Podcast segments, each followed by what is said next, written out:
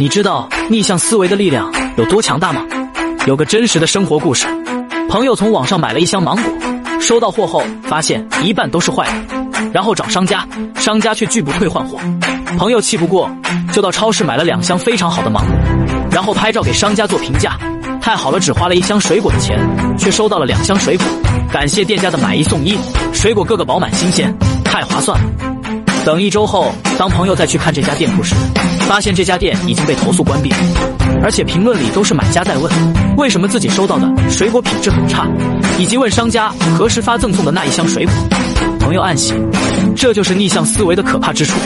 读懂逆向思维，当你处于劣势被动之时，可以将对方一举攻破。你学会了吗？